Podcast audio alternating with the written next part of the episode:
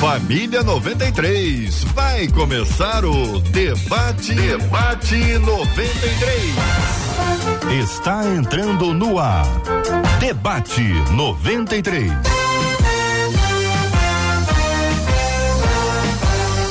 Realização 93 FM. Um oferecimento Pleno News. Notícias de verdade. Apresentação J.R. Vargas. Alô, meu irmão. Alô, minha irmã. Aqui fala J.R. Vargas. Estamos de volta, começando aqui mais uma super edição do nosso debate 93 de hoje, nesta quinta-feira, dia 25 de agosto de 2022. Que a bênção do Senhor repouse sobre a sua vida, sua casa, sua família, seu trabalho, seus estudos, sobre todos os seus, em nome de Jesus. No debate 93 de hoje, os nossos queridos debatedores, pastor Renato Vargens, bom dia, seja bem-vindo ao debate, pastor. Bom dia, JR, bom dia a todos aqueles que estão assistindo e ouvindo esse debate. Bom dia também a todos os componentes da mesa. Uma alegria estar de volta. Alegria nossa, pastor Márcio Rabelo, bom dia, bem-vindo. Bom dia, JR, bom dia você que está ligado na 93 FM. Bom dia a todos os debatedores e você certamente será abençoado nesta manhã e edificado em nome do Senhor Jesus. Amém. Pastora Carla Regina, bom dia, bem-vinda.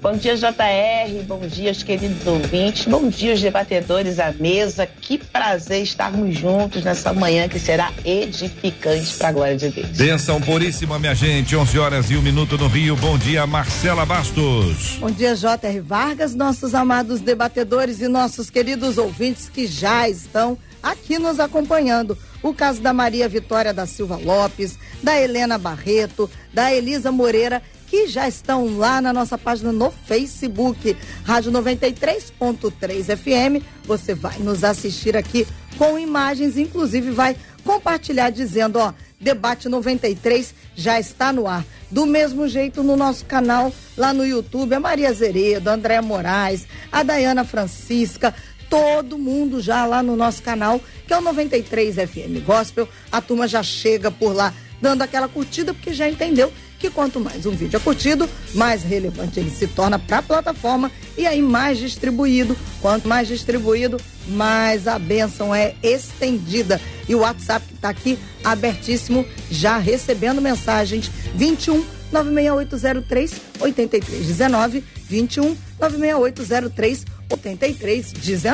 Sua participação com a gente no programa de hoje extremamente importante. Você é bem-vindo, acolhido com carinho, com muito respeito. Nós estamos juntos na 93 FM. Coração,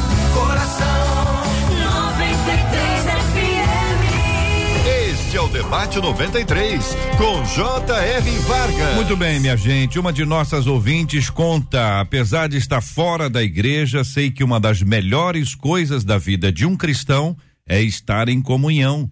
Mas como descobrir a igreja certa para congregar? Existem características fundamentais que uma igreja deve ter? Na hora da escolha, o que deve pesar mais? Como ter certeza da igreja que Deus quer que eu esteja? É a pergunta que faz, ou são as perguntas que faz uma de nossas queridas ouvintes, perguntas que podem ser a, a, assumidas aqui por outros tantos que também compreendem da mesma forma essa necessidade. Primeiro, vou destacar aqui essa palavra comunhão e vou pedir ajuda dos nossos debatedores para trazerem as suas definições, o seu entendimento pessoal sobre esta palavra tão presente no nosso vocabulário cristão, presente nos nossos discursos, presente nas nossas canções, mas será que todo mundo tem entendimento do que significa comunhão? Então vou aproveitar o privilégio de ter os nossos debatedores conosco e vou começar ouvindo pela ordem da apresentação. Então vamos começar com o pastor Renato Vargens, a sua definição, seu entendimento de comunhão. Comunhão, do ponto de vista das escrituras, coinonia, aponta para exatamente isso. Uh, estar, uh, viver em comum em comunidade, em relacionamentos, onde Cristo é o centro, onde Cristo é adorado e glorificado e onde a igreja se reúne em torno dele, compartilhando tristezas, alegrias, dores, angústias, inquietações, vitórias e derrotas. Pastor Márcio Rabelo, o senhor concorda? O que acrescenta? É a unidade fraternal mantida pelo Espírito Santo que nos leva, nós cristãos, a nos sentirem parte do corpo de Cristo. Essa é a comunhão, somos um corpo em Cristo. Para ver essa comunhão, temos que estar no corpo e nos sentir do corpo. Pastora Carla Regina, também o seu olhar sobre esse assunto, pastora. De fato, coinonia, realização de algo comum, identificação, sintonia são sinônimos disso e, no nosso caso, em torno do Cristo, que é o cabeça, é isso que nos une e traz a nós a comunhão. Eu ouvi pelo menos duas vezes aqui essa expressão em torno de Cristo, em torno do Cristo, como disse a pastora Carla. Me parece que aí nós temos uma, uma constatação muito importante. Eu posso ter um aglomerado de pessoas mas se elas não estiverem em torno de Cristo, a partir de Cristo, ah, ah, é, protagonizadas por, por Cristo, nós não vamos ter a comunhão, é isso? Exato. É, na verdade, porque Cristo é o cabeça, nós temos que estar em unidade com a cabeça, ou com o cabeça, que é Cristo. Essa Sim. ideia do corpo, então, vamos lá. Vamos, vamos explicitar um pouquinho mais a ideia do corpo de Cristo, tendo Cristo como o cabeça. É, exatamente, porque quem comanda o corpo é a mente, é a cabeça, Cristo é o cabeça. Se nós queremos ser um corpo, nós temos que ter um direcionamento. E o direcionamento do corpo é exatamente Deus, Cristo, como cabeça da igreja. E ele sendo o protagonista da nossa vida, ele sendo o protagonista da igreja. E Por quê? Tendo ele a nossa, sendo nosso cabeça, nós teremos comunhão como igreja. Se nós acharmos que somos mais do que o cabeça, jamais teremos comunhão. É isso, pastora Carla. Eu gosto de exemplificar com a carta escrita de Paulo ao povo de Éfeso. O corpo da carta fala muito a minha alma. Seis capítulos, primeiro bloco do 1 a 3, unidade com cabeça, o privilégio do cristão, os privilégios.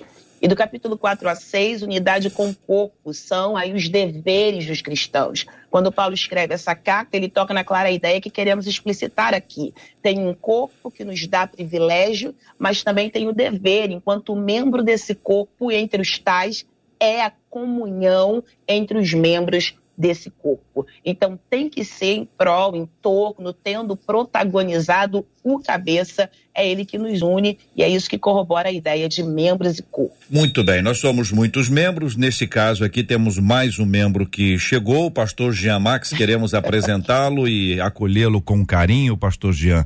E já quero pedir ao senhor que traga a sua contribuição sobre a questão da comunhão.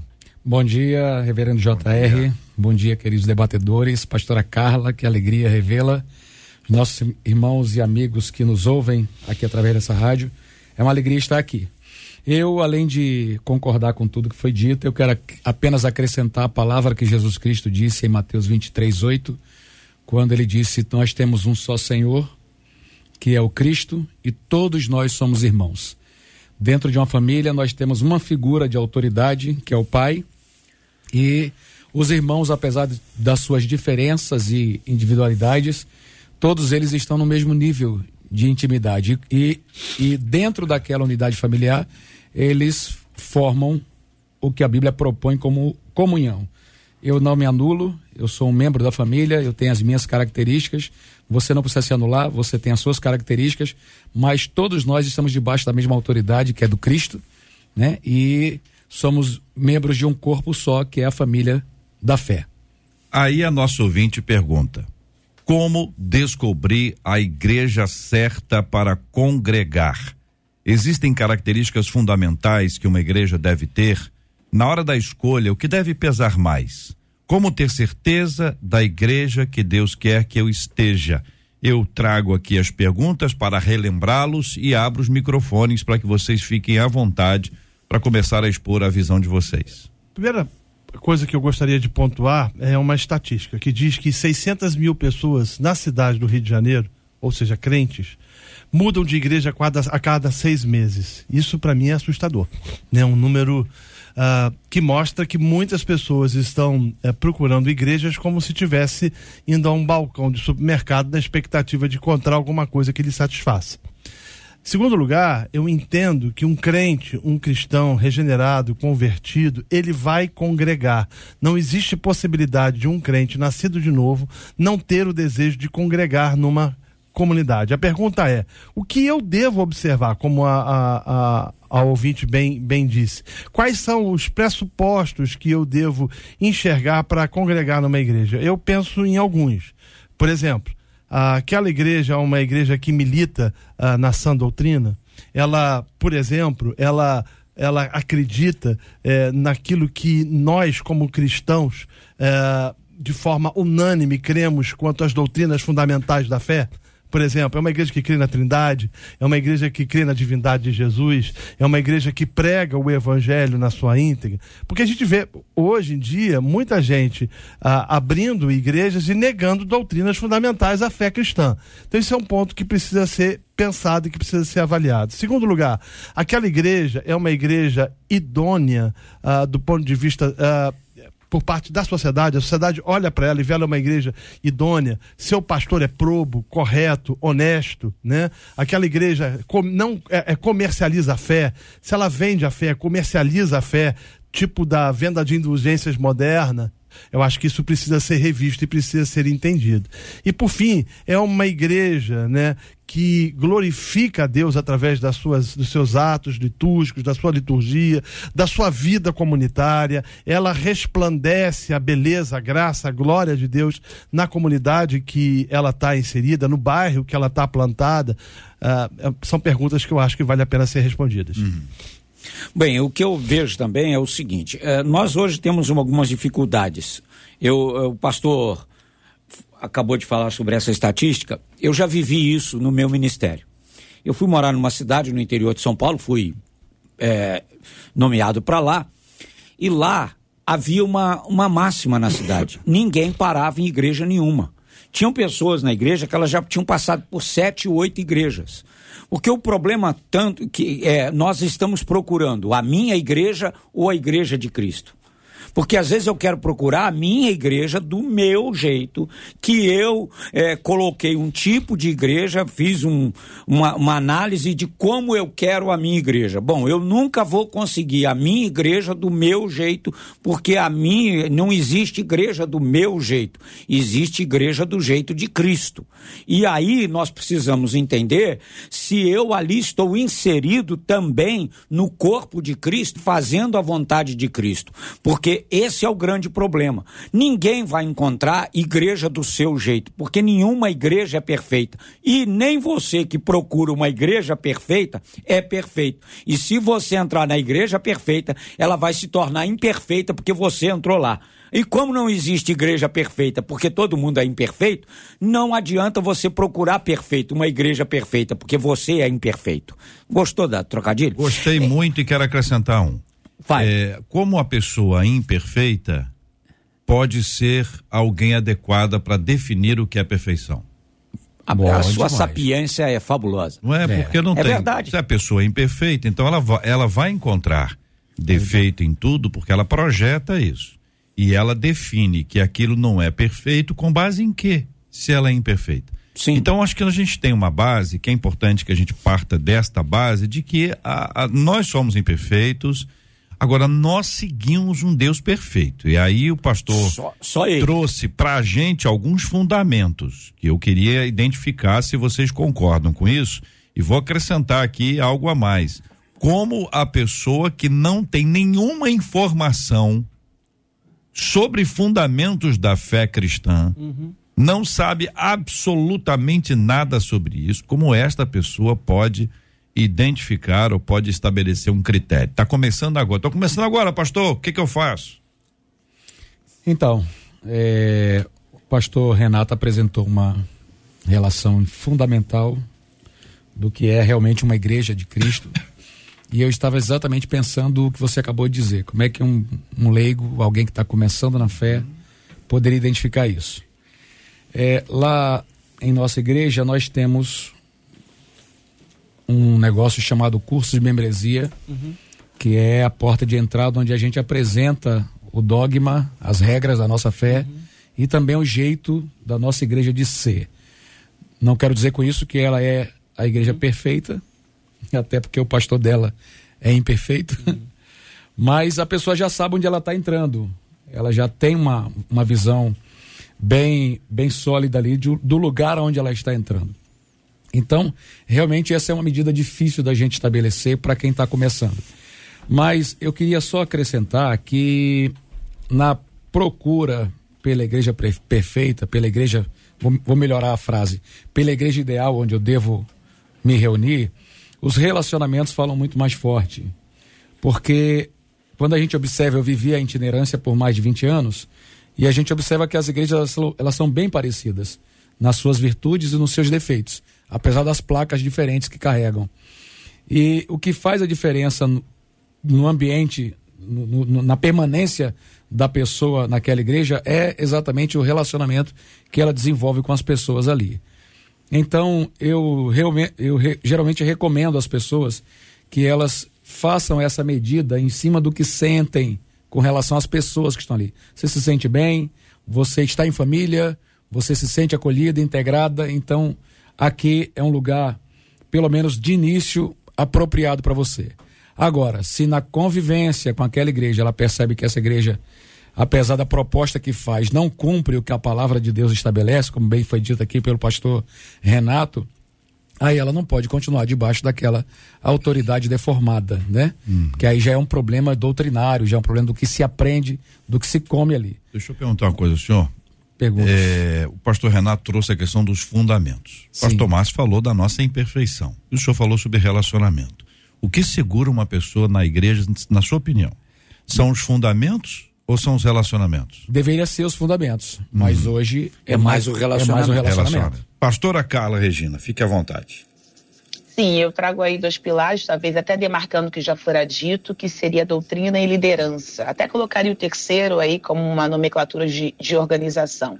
A doutrina, a gente está aqui é, é, falando, ela é sine qua non, ela é inegociável, é ela que deveria de fato, deve ser de fato, o que segura alguém numa igreja. Até porque se alguém for buscando sentir-se bem, no confronto ela pode simplesmente ir saindo de igreja em igreja. E a proposta da igreja não é ser caramelo da terra, é ser sal da terra. Então uhum. vai confrontar, vai doer. Eu li uma frase muito interessante: como é perigoso nós consolarmos quando às vezes é necessário confrontarmos. Então a proposta não é quero quero me sentir aí de um jeito que ninguém me confronte. Não, a sã doutrina vai confrontar. Agora, o que em primeira instância fez com que essa pessoa adentrasse essa igreja a ponto de aceitar Jesus lá? Eu penso que, em primeira instância, ao ouvir a palavra, ela percebeu uma identificação imediata que vai sendo confirmada na convivência do corpo. O que me leva a esse segundo pilar. O primeiro que eu disse é a doutrina, e para mim é o primeiro no ranking, tem que ter palavra. Mas o segundo é a liderança. O comportamento ilibado da liderança, como se essa liderança se comporta, se tem caráter, como é visto, quem disse foi o pastor Renato, mas como é visto não só dentro da igreja, mas diante da sociedade, na comunidade que está inserida. Uma igreja relevante faz a diferença na comunidade que ela está inserida, como esse pastor é conhecido, como essa liderança é conhecida. E o terceiro pilar seria a organização da mesma. Eu digo isso porque às vezes você entra uh, num ambiente onde não há organização para um crescimento saudável. Cada um faz o que quer. O problema da igreja de Corinto, né? Então não dá para cada um fazer o que quer, preciso a ordem para se estabelecer. Eu volto somente à questão da liderança, observando que nas cartas pastorais, tanto a Timóteo quanto a Tito, como Paulo sempre ressalta as características daquele que deseja episcopado. Como ele torna claro o perfil de um líder ilibado. Então, quando essa ovelha, ainda que a neófita, ainda que começando, tiver o contato com as Sagradas Escrituras, vai poder perceber o perfil de alguém que se encaixa dentro da sã doutrina.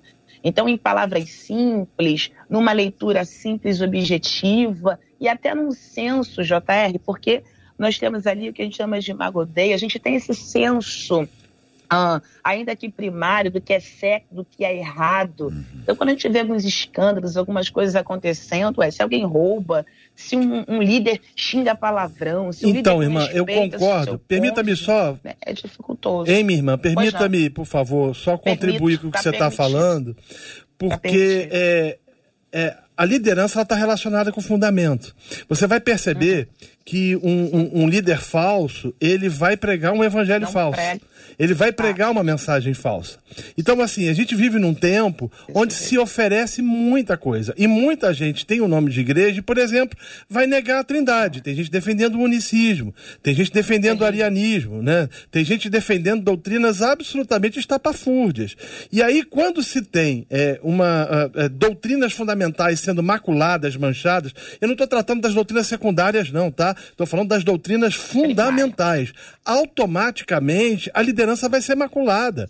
Então, assim, eu acho que uma pessoa ela precisa entender né, o que é igreja. Esse é um conceito, porque a gente vai ver hoje, muita gente não sabe o que é igreja, o que significa a igreja. Né? A igreja é aqueles que, que foram chamados por Cristo, que se reúnem em torno de Cristo para a glória de Cristo, são gratos a Cristo e vivem para a glória de Deus. Agora, se você tem fundamentos é, distorcidos, você vai ter uma liderança também distorcida. E, por conseguinte, você vai ter uma igreja distorcida. Então, eu entendo, eu compreendo que nós precisamos, e, e eu trago essa orientação para ouvinte, para centenas, talvez, que sabe, milhares aí que estejam nos ouvindo e que tenham essa dúvida, de que precisa olhar de fato. Essa igreja é uma igreja que vai pregar as verdades fundamentais né? Eu não estou tratando é, se, se o batismo é por aspersão, se é por imersão, se é pedobatismo, se é credo batismo. Não estou tratando se uma igreja é pentecostal e outra não. É, nem tampouco algumas questões relacionadas à liturgia. Mas eu estou tratando de questões fundamentais. Então tem gente, por exemplo, que ensina que não precisa mais batizar. Tem gente que ensina que, que a ceia tem que ser, pode ser ministrada de qualquer jeito, de qualquer forma. Tem gente tratando de, de, de, de questões relacionadas à soteriologia, à doutrina da salvação, de forma estapafúrdia Então, assim, é, voltar aos fundamentos e olhar os fundamentos é fundamental. Não queria ser redundante já sendo, né? Para quê? Para que tudo seja construído, é o fundamento, né? É a base para que o ministério daquela igreja possa de fato ser visto como bíblico ou não. Desculpa de ter interrompido, minha irmã, só quis só fazer essa contribuição. Não, sem problema, e foi muito, muito oportuna. É só concluindo essa, essa linha de pensamento, e até agora também, contribuindo com o que o pastor Renato falou, também é uma outra vertente que vale a pena ser ressaltada. Há muitos, e aí, pastor Renato, se puder discorde ou concorde comigo, eu quero ouvir também, há muitos que começam bem, Sim. mas se desviam no caminho. Então, a sua ovelha, ainda que ela comece no ambiente, né, que inicialmente foi saudável, a gente vê muitos que começaram bem, mas se desviaram no caminho. E aí chega o ponto que você já tem uma certa maturidade para discernir. Comecei bem aqui, mas não está como deveria de acordo com essa doutrina. Então, essa maturidade vai ter que ser adquirida no decorrer do crescimento da caminhada cristã. Deixa eu colocar uma coisa, só a nível do que foi escrito pela carta aqui. Primeiro, ela diz que está fora da igreja, então ela já esteve. Então agora aconteceu alguma coisa que a tirou da igreja. Então ela tem algum motivo. Uh, veja só, o grande a, a, questão que, que vocês estão dizendo que me, me incomoda hoje é gente também que escolhe seu líder de acordo com o seu caráter. Porque hoje nós vemos, infelizmente, pastores às vezes que caem vertiginosamente no meio do caminho Aí se levantam como se nada tivesse acontecido. Uhum, uhum. Eu fui injustiçado e agora estou abrindo um novo momento para minha vida, vivendo um novo ciclo. Aí começa uma igreja e vai um catatal de gente atrás daquele pastor ou daquela pessoa que não tinha, não, não, não se arrependeu, não aceitou disciplina e acha que ele é que está certo. Pequei, mas pequei com convicção de que estou abençoado. Esse é o grande problema também. É quem eu estou procurando como meu líder. Será que eu estou colocando o meu líder só do meu jeito? Ou será, Ou... pastor, quem eu estou procurando para ser o meu Deus? Também. Porque a gente fabrica deuses de acordo com as nossas conveniências, né? A gente fabrica deuses segundo aquilo que a gente quer, a sua colocação oportuna, porque às vezes o cara quer, não, meu Deus é assim. Não sei se você, querido ouvinte, já ouviu Não, porque hoje parece que dizendo- não tem pecado, né, Exatamente, Renato? foi tudo relativizado, né? Sim, exatamente. Aí é que, na minha concepção, aí é que está o problema. Como é que nós estamos querendo escolher igreja também? Outra, o pastor Renato trouxe aqui a, a questão da, da pesquisa de 600 mil pessoas. Então, 600 mil insatisfeitos, e aí tem uns hoje que dizem o seguinte: não existe igreja para mim. Eu sou um desigrejado. Sim. Então agora eu faço a minha igreja do meu jeito, eu sou corpo, alma e espírito, eu sou o meu pastor, eu sou o meu líder, eu sou tudo na minha vida, porque eu não aceito sub- me submeter a ninguém.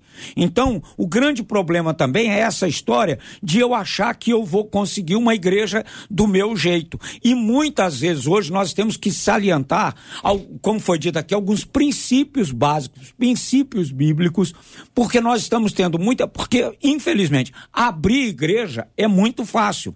Manter igreja é outra história. Você pode iludir por um tempo, mas não por todo o tempo. Agora, vai muito de quem eu sou, o que eu quero, qual a minha experiência com Deus. E outra coisa, eu achar que Deus vai escolher uma igreja para mim? Não. Quem escolhe a igreja sou eu, aonde eu me sinto bem, aonde eu sou alimentado, aonde eu sinto paz, aonde eu tenho comunhão. Desde o princípio nós falamos sobre isso. Amém por isso. Agora, o que nós precisamos entender é que, infelizmente, nós estamos passando por uma crise de igrejas, uma crise de identidade com gente que não tem nenhum princípio bíblico ou sai do princípio e volta com a maior cara lavada.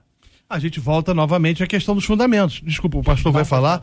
Ah, a gente volta novamente à questão dos fundamentos. Se você não tem os fundamentos, por exemplo, o pastor falou com muita, muita propriedade a questão do curso de novos membros. A gente estabeleceu lá na igreja esse curso também. Porque a gente quer mostrar para as pessoas os, os fundamentos que nós acreditamos que sejam inquestionáveis, indispensáveis para que eles possam eh, participar da nossa comunidade local. Quando você não tem fundamentos, você relativiza o pecado, como o pecado hoje ele foi extremamente relativizado. Quando você relativiza até mesmo a reunião, porque hoje as pessoas dizem o seguinte: não, onde estiverem dois ou três reunidos no nome de Jesus, ele ali está. Exegese errada, né? Aquele texto está tratando especificamente de disciplina eclesiástica, está tratando de pública. No meio da reunião do- da igreja, o, o indivíduo que está em pecado, ele é disciplinado. Não dá base para que se possa dizer de que, ah, eu estou reunido em tal lugar, então, ah, ah, com duas pessoas, então aquilo é a minha igreja. É, Pastor Jean, no- para no- além da sua fala Sim. sobre esse assunto, o senhor fica à vontade também, eu queria pedir que o senhor nos ajudasse a entender se a necessidade eh, das pessoas hoje mudou. Se hoje você tem uma necessidade maior ou diferente daquilo que a gente poderia considerar há alguns anos, e vou colocar como um dos itens aí a questão da estrutura. A estru física, estrutura A física. Carla citou isso aí, né? Então, é, sim, a minha resposta a essa sua pergunta é que as necessidades dessa geração são outras e como igreja e como instituição eu preciso me preparar e preparar a minha igreja para atender essas novas necessidades. Eu vou dar um exemplo bem básico aqui. Né? Estamos ali no, no campo de São Cristóvão 338 e eu no caminho estava até ensaiando o que eu ia dizer para essa ouvinte que a igreja ideal para ela era ir para lá. ia brincar com isso. Mas é, o recado tá Você dado. não sabe nem o interesse que ela tá. É. Pode ser em Caxias ou Niterói. Mas ali no 338 nós temos um prédio de seis andares, sem estacionamento. Construído em 1974. Então, na época, não tinha necessidade de um estacionamento. Mas hoje, uma igreja sem estacionamento sofre demais. Então, a gente aluga estacionamento, tem uma dificuldade tremenda por conta dessa situação. E isso complica muito. Já teve gente que entrou em contato pelo site da igreja perguntando: tem estacionamento? porque é uma necessidade que ele, para chegar naquela igreja, precisa. Então, hoje, principalmente no que diz respeito à estrutura, as necessidades mudaram. Também mudaram as necessidades da alma do homem. Nós temos um homem, um homem hoje muito mais fragilizado em suas emoções do que tínhamos no passado. A vida era muito mais rigorosa, mas em termos de alma, de, de, de postura, de, auto, de autocontrole da sua vida, o homem era mais rígido do que ele é hoje. Hoje as pessoas são mentalmente mais fragilizadas por uma, por uma série de situações que vão abrir demais se a gente explorar aqui hoje. Mas voltando ao que estávamos falando, no texto que eu citei lá de Mateus 23, Jesus está falando com os discípulos sobre a comunhão de todos sermos irmãos. Esse é o propósito. Ninguém domina ninguém entre vocês, vocês todos são irmãos. Depois que ele termina o discurso com os, com os discípulos, que ali era uma proto-igreja, era, era um, um, embrião do que a igreja ser, viria a ser logo em seguida, ele se volta para a igreja que estava estabelecida na época, representada pelos fariseus principalmente, e aí começa aquele discurso famoso do ai de vós, fariseus, ai de vós. E é interessante que no verso de número 13, eles diz, ele diz assim: vocês nem entram no reino, nem deixam as pessoas entrarem. Então, eu preciso, eu preciso atentar para o caráter daquela liderança para saber se é alguém que está com a sua vida a caminho do reino. É, e outra coisa, eles são identificados pela exploração. O verso 14 diz que eles exploram as viúvas você percebe uma avidez pelo que as pessoas podem oferecer, principalmente no que diz respeito a recursos financeiros. E no, no, no versículo 15, ele mostra que esse, essa pessoa está desesperada por mais prosélitos. É um desespero. Então, é, lá no curso de membresia que nós fazemos, eu deixo claro às pessoas: olha, estamos indo nessa direção. Se você tem interesse de ir nessa direção, você está provavelmente no lugar certo. Se não, essa igreja não é para você. Então fica claro para a pessoa que ele vai perder o tempo dele. Alguém pode dizer: ah, mas o senhor está correndo o risco de perder uma pessoa que tem potencial para congregar ali. Uhum. Mas é melhor ela não congregar ali do que ela congregar e dar problema uhum. e estragar a história de outras pessoas. Então, nós temos esse cuidado e a palavra de Deus nos respalda para isso. Existe um tempo de saudosismo a gente está vivendo esse tempo de olhar para trás e dizer que lá no passado que era melhor, antigamente é que era bom, antigamente que era especial, os crentes de antigamente eram mais crentes que os crentes de hoje. Alguns de vocês são bem jovens, então não se lembram disso e alguns já passaram da idade e já não lembram mais porque passaram muito da, do tempo já.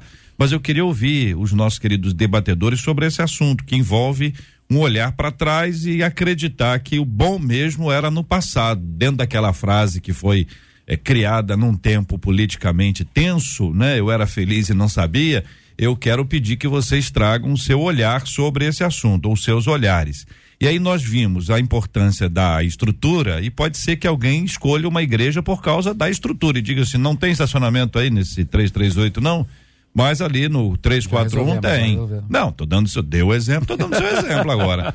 Né? Lá no outra, na outra rua lá tem uma igreja que tem estacionamento. Ah, então eu vou na igreja que tem estacionamento, porque ela oferece para mim uma estrutura básica para eu estacionar o meu carro. Esse é o critério? Então você vai deixar de frequentar, de congregar numa igreja, porque ela não tem ar condicionado, porque essa igreja, a cadeira é ruim, dá dor nas costas porque o microfone, o som é ru ruim. Por outro lado, também não tem um culto a, a ó, entre aspas, tá? A simplicidade.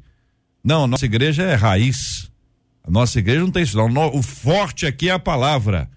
Também não é uma falta de leitura desse tempo para identificar as questões que nós temos hoje, que também são importantes, embora não sejam essenciais? Meu amigo JR, é, eu antigamente. Né, antigamente. Né, Bom, já começou, já é, deu sinal. Vai lá. É, você ouvia muito a, a seguinte. Não sei ditado. se é memória ou vaga lembrança. Pode ser. É, é, você ouvia aquele ditado: procure uma igreja perto da sua casa. É verdade. Era. Hoje isso não existe mais. As pessoas estão procurando, e é uma realidade, igrejas bíblicas. As pessoas cansaram. Claro que existe muitos que não, mas é. eu estou dizendo. Muitos não. Muitos não. Muitos, né? Muitos. Mas muitos estão desejando igrejas bíblicas. Bíblica. Então, é, isso faz, tem feito, por exemplo, com que muitas igrejas recebam pessoas de bairros ou até mesmo de cidades diferentes em seus cultos. Verdade. Uhum. E aí, uh, o fato de ter estacionamento ou não, ou de ter um, um berçário ou não, é, torna-se um fator secundário. Não fundamental, mas secundário. Né? Para então, quem procura a igreja quem bíblica. procura igreja bíblica. Quando você vai entrar nesse grupo de 600 mil ou mais, é. né? Você vai perceber que as pessoas elas estão procurando uma igreja ah, que lhe satisfaça as suas vontades pessoais. ela está procurando uma igreja muito mais antropocêntrica do que efetivamente uma igreja teocêntrica na sua mensagem. Deixa eu dar um exemplo prático. A Por pessoa está procurando emprego. Sim. E aquela igreja tem um ministério forte, tem gente que ora por emprego, por colocação no mercado, ela vai para lá. Aí ela conseguiu emprego. Ela já não tem mais essa necessidade. Mas adoeceu a tia. Aí naquela outra. outra é isso. É exatamente isso, Exatamente isso. Então, assim, é, é, eu entendo né, de que existe esses dois grupos. Agora, deixa eu falar sobre essa questão do saudosismo, né? Uhum. É, eu escrevi um livro chamado Meu Filho e Meu Amigo, que já, já está esgotado, e nesse livro eu falo de três comportamentos uh, de relacionados entre pais e filhos. E aí você vai ler os comportamentos e você fala, caramba, é o, o é. nosso tempo.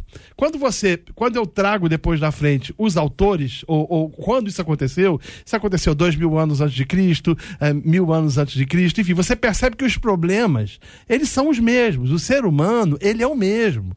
As suas crises, as suas dificuldades é mesmo. O que a gente não está conseguindo fazer é contextualizar a mensagem, é, é pregar a mensagem sem que, sem, sem, que ela seja sincretizada, é tentar de alguma forma é, trazer as, a, aquele que nos ouve a mensagem do Evangelho, que foi o mesmo Evangelho suficiente para transformar o coração dos nossos antepassados. Então a gente acaba, às vezes, confundindo de que a gente precisa, de alguma maneira, trazer uma mensagem mais contextualizada, mas que fira efetivamente as sagradas escrituras ou a palavra de Deus.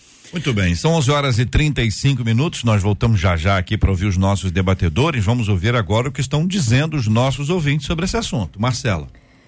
Uma delas, pelo WhatsApp, disse assim: Eu estou na mesma igreja em que eu me converti, porque foi lá que eu conheci a Deus, foi lá também que eu tive a minha vida transformada pela palavra de Deus. Um outro ouvinte pelo YouTube disse assim: o fato é que nem sempre a igreja que a pessoa mais gosta seria certa para ela congregar.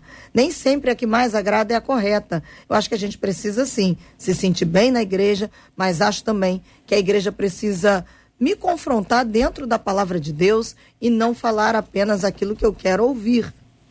A Elinete, no Facebook, disse assim: para mim, a igreja tem que pregar Jesus, viver em santidade e viver aquilo que prega. Se não vive aquilo que prega, fica difícil permanecer lá, diz a Elinete. Pelo WhatsApp, um outro ouvinte disse assim: o problema é que eu acho que hoje as pessoas estão olhando muito para o homem e não para o cabeça, que é o Senhor Jesus. Perfeição é só na Nova Jerusalém. Aí uma outra ouvinte diz assim: Ô, gente, acho que vocês estão esquecendo que igreja não salva ninguém. Precisam colocar isso na cabeça de vocês, diz a ouvinte. Tá aí. Não, vocês têm que botar na cabeça de vocês. Vocês ficam aí falando que a igreja é salva. Obrigado, irmão. A gente não sabia é, nin, não. Ninguém, ninguém disse isso, né? É mas enfim, mas é uma maneira do ouvinte expressar não, a sua opinião. Nós recebemos com, claro, com alegria. Claro. Eu pergunto a vocês, dentro desse, desses outros aspectos aí, o quanto as filosofias desse tempo ou de, ou de sempre, para ir mais longe, o quanto elas nos influenciam, o quanto elas influenciam a nossa teologia e a nossa busca. Vou dar, por exemplo, o exemplo, vou dar, por exemplo, a questão do hedonismo. O quanto o hedonismo se tornou essa busca do prazer incessante, o quanto isso se tornou parte do discurso cristão. O quanto isso entrou nos nossos, nos, nas nossas mensagens, nas nossas canções, nas pregações, até nos slogans que eventualmente uma igreja cria para se comunicar com seu público ali, utilizando as redes, utilizando televisão. Então se utiliza de um slogan, que é uma maneira de dizer, de sintetizar uma ideia. Para isso que serve o slogan. O quanto a filosofia desse tempo ou de de sempre, o quanto ela tem influenciado a construção da nossa fala, da nossa pregação, da nossa música, da nossa igreja? Bom, é, o que eu vejo né, nesse momento é que nós, o que reverbera é muito mais a carência humana do que a carência espiritual. Nós estamos procurando igreja com a minha carência humana, que me, me possa trazer tranquilidade, refrigério na minha necessidade humana. Qual é? Carro, casa, casamento e filho, essas coisas que me fazem bem à carne e não à alma. Então, esse que eu acho que foi, e aí voltando um pouco ao, saudo, ao saudosismo, é aquele que é mais antigo na igreja, que, que tem mais tempo, a nossa visão antes era viver uma vida cheia do Espírito Santo, era viver uma vida buscando os dons espirituais, era viver uma vida adorando a Deus. Eu ia na igreja para adorar a Deus. E o que acontecesse na minha vida era consequência da minha adoração. Hoje não. Eu quero primeiro todas as demais coisas. E se for possível, eu buscarei o reino de Deus. A gente infelizmente trocou. E o que eu, quando vocês falavam, eu já devo ter dito isso aqui, mas eu me lembro sempre de uma história da, da, da venda de leite. Antigamente se vendia leite em tonéis de alumínio. Depois passou a se vender leite numa, numas garrafas de refrigerante, garrafas de bebidas, com uma rolha de até de, de sabugo de milho. Depois passou a se vender em é, leites pasteurizados, sacos né, de plástico. Depois passou a se vender é, em é, caixas de longa vida. Ou seja, mudou-se a embalagem. O que não pode se mudar é o conteúdo. conteúdo. Então, o grande problema é que às vezes nós queremos mudar a embalagem, mas só que também mudamos o conteúdo. Ele não é um conteúdo que é a sua essência é a mesma, ou seja, a essência do leite é o qual? A vaca ou, ou a, a, a cabra. A essência do leite cristão, da, da, do alimento cristão é Jesus Cristo. E o que me preenche, primeiro, não são as minhas necessidades humanas. O que me preenche é a presença de Cristo na minha vida. O melhor de tudo é estar com Cristo. O grande problema hoje é que nós estamos procurando igreja para satisfazer os nossos desejos e sonhos materiais. E nós levamos as pessoas a sonharem tantas coisas, mas não levamos as pessoas a sonharem, a serem cheias do Espírito Santo, a serem ganhadores de almas, a serem verdadeiros adoradores que o adorem em espírito e em verdade. Então, o grande problema é que a essência que eu também estou buscando é uma essência errada e a essência que estão colocando na minha vida é uma essência errada. Vou dizer aqui uma frase e vocês podem estabelecer aqui os seus comentários. O importante é ser feliz? Não, não. O, impo o importante é estar em Cristo. E estar em Cristo, em boa parte das situações, é, um, é vitupério. Uhum. Moisés, ele entendeu isso. A, na ótica do que as pessoas enxergam a felicidade hoje, Moisés jamais abriria mão de todo o conforto que o palácio da filha de Faraó lhe oferecia. Mas ele preferiu a vergonha de ser um servo de Cristo do que os prazeres daquela, daquela vida que ele teve. Então, não é ser feliz, não. Eu digo até com muita clareza nas, nas nossas mensagens que Deus não deseja, em primeira instância, a minha felicidade. Esse é um, esse é um desejo que vem a posteriori. A primeira opção de Deus para minha vida é a minha santidade, a minha restauração. Uma vez restaurado nessa vida ou no porvir, eu serei feliz. O importante é ser feliz, pastora. JR, é, quando a gente percebe, fala sobre isso, a felicidade de fato é circunstancial e Cristo não nos chamou para viver sob a égide de circunstância. Então, a alegria, de fato, ser a nossa força, ela não depende da circunstância, ela não depende do que se acontece no exterior, mas da convicção no meu interior. E quando a gente fala sobre isso, o pastor Jean falou sobre algo muito interessante, até acerca do saudosismo. Outrora falava-se dessa resistência né, humana, resistência no que tange a, a conseguir administrar problemas que se pudesse apresentar que se a alma. Se tem até memes sobre isso, a geração da década de 70, 80, 90, o quanto que suporta de dor. Eu gosto de um texto, Mateus capítulo 15, e eu percebo essa, essa resistência. Cristo não quer ser encontrado, a mulher que Fenício Cananéio encontra. É, já nisso, ela já sai da sua área de conforto, tem uma filha miseravelmente demoniada em casa. Eu percebo que para encontrar Cristo, ela não mede esforços, ela não tem ali dificuldades, mas ah, o interessante é que quando ela encontra, os discípulos já poderiam tê-la desanimado de primeira, despede, vem atrás da gente gritando. Ela não para por causa de discípulo, porque tem uma consciência que o que ela precisa vem do Cristo. Aí eu pego essa metáfora do pastor Márcio Rabelo, quando ele fala acerca da, da, da do leite, né? Ou seja, é uma geração que só quer beber o leite na, na, no, na embalagem que lhe convém. A embalagem tem que ser bonita. E aí eu, eu também encontro dentro da nossa geração aqueles que não estão preocupados com a embalagem, eles estão preocupados com o conteúdo. E é sobre isso a longevidade que quer ter uma vida com Deus. Qual é o, a igreja pode ser bonitona, mas se não tiver o conteúdo, do que, que adianta? Você não vai ter a substância necessária para administrar os problemas da vida, porque eles vão aparecer. E essa é a questão. É quando alguém pensa que viver com Cristo é viver um mar de rosas. É quando alguém pensa que viver com Cristo é que ninguém vai lhe magoar. E às vezes que lhe magoa está dentro do universo que você está vivendo eclesiástico. Não foi problema ali de Paulo ah, com João Marcos, com Barnabé ali, aquela situação, e ainda assim, a posteriori, ele consegue pedir para trazê-lo, reconhecendo a sutilidade. Então, a proposta aqui não é vou entrar numa igreja que eu não tenha nenhum problema, mas não, é entender que dentro desse universo eclesiástico, esse ambiente de fé, eu vou crescer. E crescer é encontrar algumas coisas que é, vão me confrontar, vão me. Vou, eu vou perceber que nem tudo é do meu jeito. Então, quando a gente procura, e, eu acho que foi o pastor Renato, o pastor Márcio que falou sobre isso, a gente acaba procurando também uma igreja, né, uma liderança que coadune com o caráter que a gente tem. Quem quer ter um caráter cristocêntrico vai se identificar com uma liderança cristocêntrica.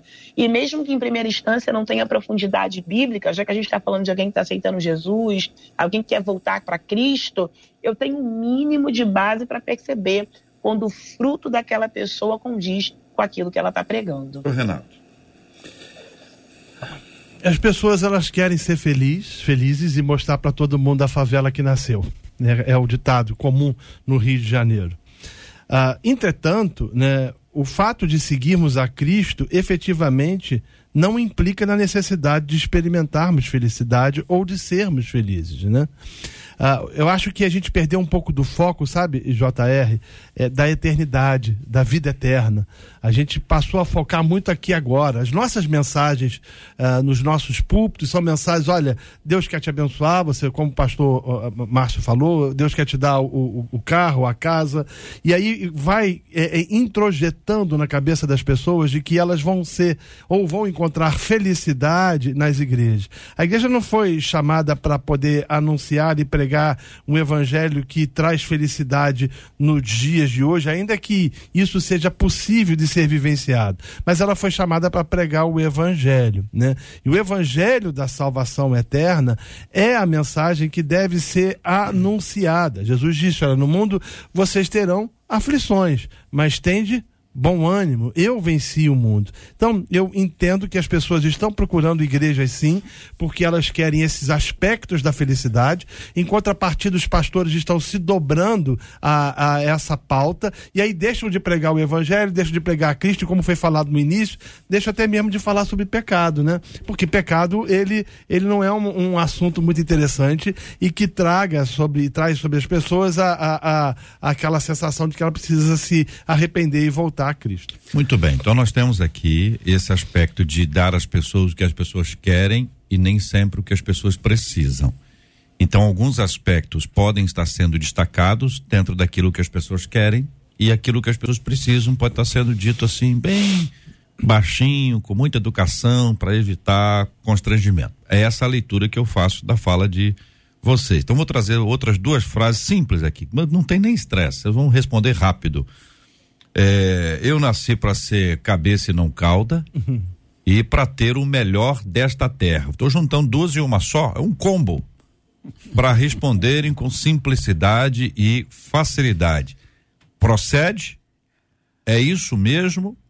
Ou essas duas frases, embora tenham de alguma forma uma origem, elas, elas foram distorcidas pelo discurso de alguns? Respondo dizendo: não procede, é antibíblica, não tem fundamento bíblico frases isoladas, princípio de hermenêutica é você fazer a interpretação de textos ah, ah, juntos, né? né e, e, tentar trazer a ideia do que o, o texto, não fazer interpretação de textos isolados. Não procede. Isso é, eu não vou dizer que é heresia, mas é uma distorção grave teológica. É, na verdade, assim, o, não é que elas sejam ruins, o problema é como elas são colocadas. Elas são colocadas como sempre um triunfalismo. E a gente não sabe como é que a gente pode chegar até lá. É, quando você falou em felicidade, deixa eu explicar. Às vezes a gente pergunta: o que, que é felicidade? Para muitos, felicidade é eu obter tudo aquilo que eu quero, independente do que eu precisa fazer.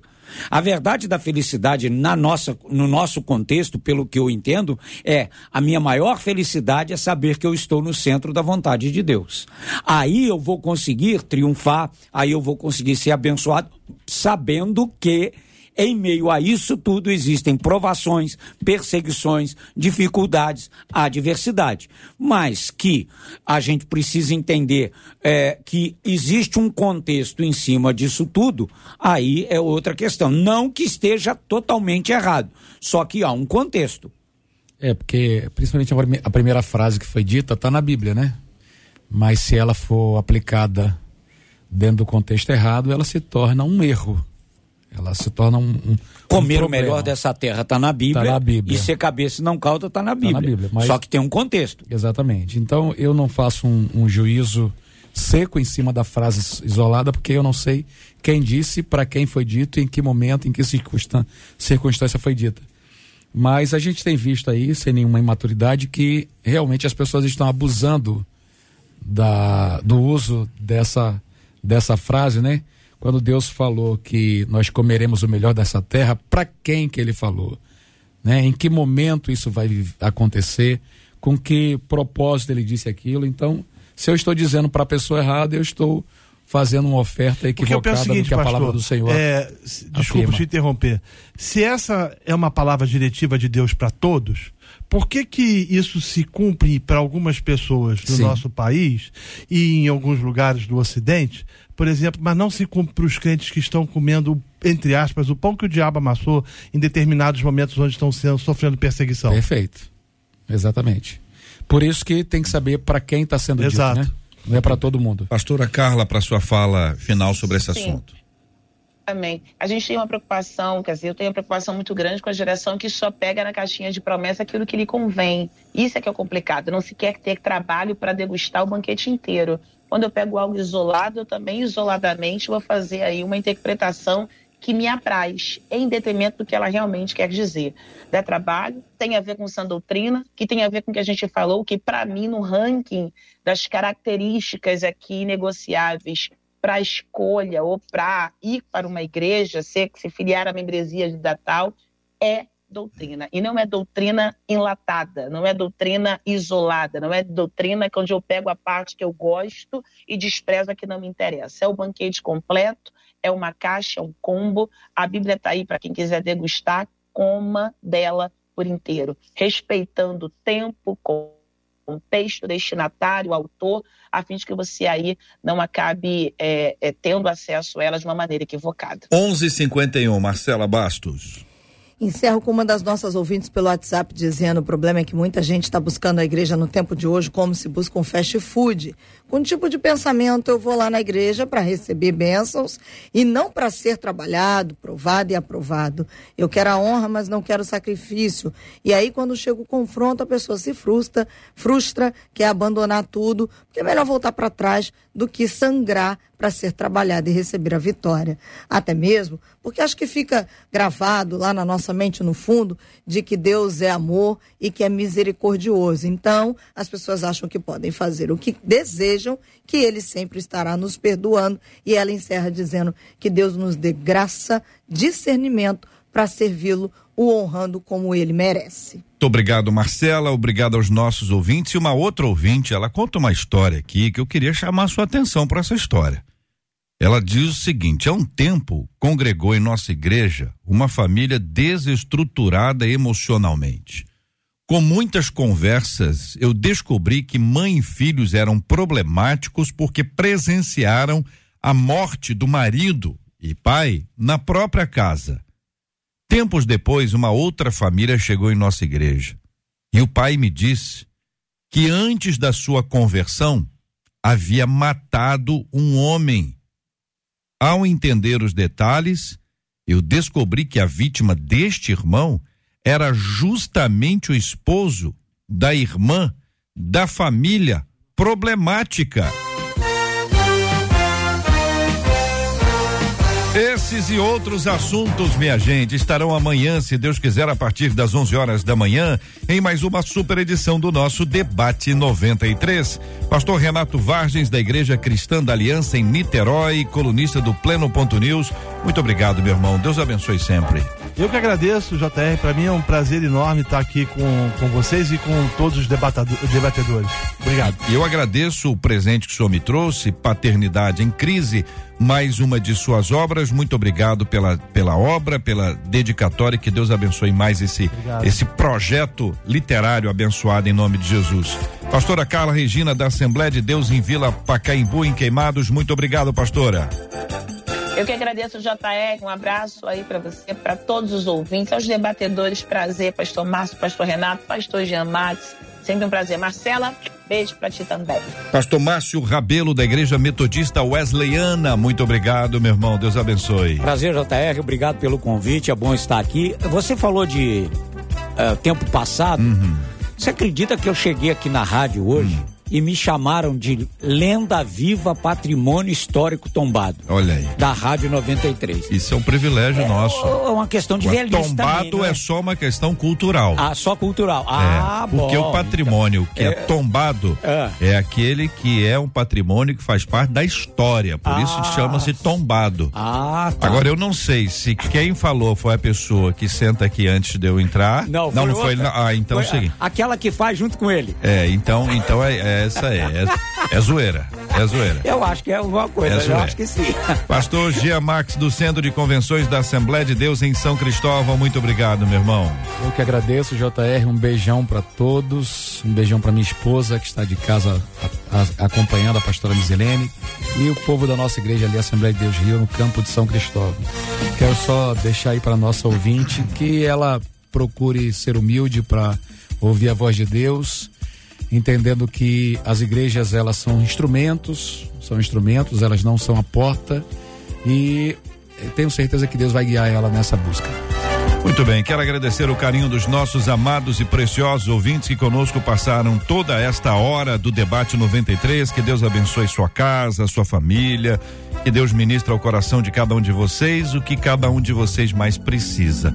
Nós vamos orar e o pastor Renato vai orar conosco. Nós vamos nos lembrar deste assunto Claro, você tem as suas opiniões, você concordou com um, discordou de outro. Você tem seus posicionamentos e cada um desses posicionamentos são respeitados. Uma coisa que é fundamental nessa história toda é o nosso tempo de oração diante de Deus, a busca sincera pela presença do Senhor. Nós precisamos igrejar, nós precisamos congregar, é parte do plano divino para fortalecer a nossa fé e para que nós possamos servir. Uma das dificuldades da gente hoje, da gente, não é você e eu não, da gente, o ser humano hoje, é que a maioria quer ser servido e não quer servir. E a gente precisa aprender com o nosso mestre, com o nosso Senhor e Salvador Jesus Cristo. Ele veio para servir e não para ser servido. E a igreja, para muita gente, é um lugar de servir e não para ser servido. Por conta disso, muitas pessoas entram em crise. Mas hoje é um dia de reavaliar. Hoje é um dia de se reposicionar em relação a esse tema. Nós vamos orar também pela cura dos enfermos e pelo consolo aos corações enlutados. Amém. Eterno Deus, nós queremos te louvar pela sua graça e misericórdia que se renovaram nas nossas vidas nessa manhã. Oramos por por essa pessoa, por essa ouvinte que colocou aqui sua dúvida, como também por centenas de outros mais que passam pelo mesmo dilema. Pedimos que o Senhor os ajude a, a encontrarem igrejas bíblicas sérias e que, acima de tudo, glorifiquem o teu nome. Intercedemos também por aqueles que se encontram enfermos Cremos que o Senhor é absolutamente poderoso para curar essas pessoas.